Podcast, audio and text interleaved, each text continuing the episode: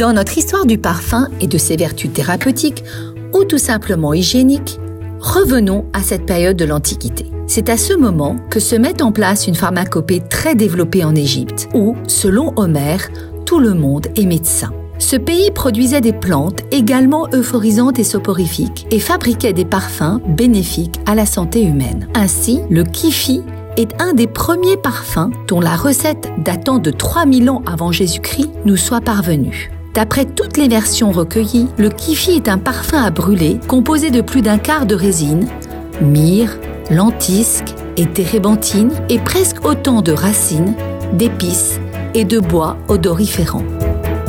Il possède à la fois la douceur, un aspect résineux et balsamique. À noter que chaque ingrédient entrant dans la composition du kifi, que ce soit l'oliban ou le styrax, ont des fins liturgiques spécifiques.